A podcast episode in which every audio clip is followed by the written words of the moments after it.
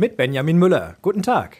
21 Grad, strahlend blauer Himmel und Sonnenschein und ich ziehe mir jetzt erstmal meine Winterjacke, meinen Schal und meine Mütze an.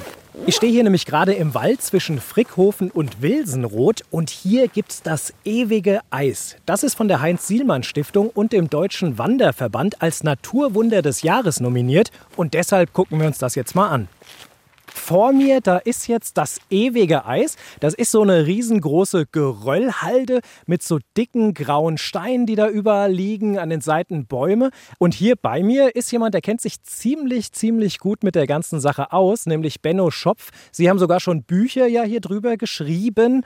Warum beschäftigen Sie sich eigentlich so viel mit dem ewigen Eis hier? Ja, das gehört zur Heimatgeschichte und Heimatgeschichte ist ein Hobby. Also wenn ich es richtig verstanden habe, ist innerhalb dieses Berges Permafrost, also so eine Art vereister Boden und zwischen diesen Steinen hat sich Eis gebildet.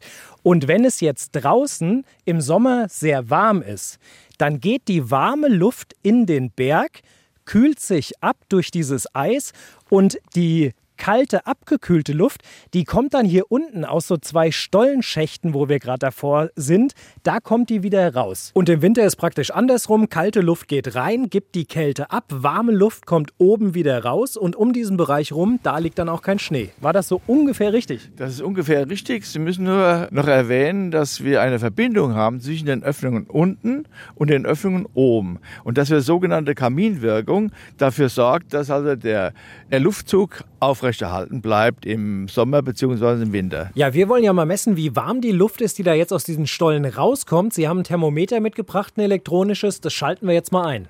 Und wir haben jetzt also eine Temperatur, die sinkt unter 9 Grad. Ja, und im Hochsommer wird die Luft ja noch mal deutlich kälter. Sie haben ja auch eine Kerze dabei, die machen wir jetzt mal an und daran kann man sehen, wie stark der Luftzug ist, der da aus dem Stollen kommt. So, jetzt sieht man also an dem Flackern der Flamme und auch aus der Bewegung, wie die Flamme sich von dem Stollen wegbewegt, mit welcher Geschwindigkeit die Luft aus dem Stollen herauskommt. Vom ewigen Eis in Dornburg, Benjamin Müller.